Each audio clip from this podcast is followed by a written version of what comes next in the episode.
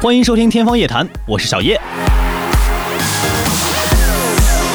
很多学生族和上班族都有趴在桌子上午睡的习惯，但其实伏案午睡并不能让人充分放松。由于多处神经受到压迫，人在这种状态下往往是心中焦虑，睡不踏实。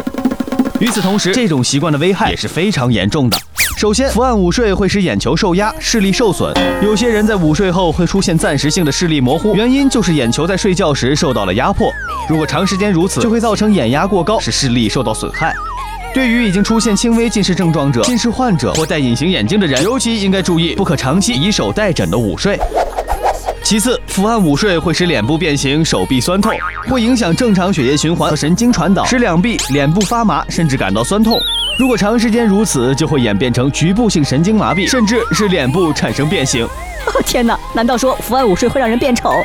由此可见，伏案午睡并不是一种好的休息方式，还是能免则免吧。比如我就在办公室买了一张折叠床，真是太机智了。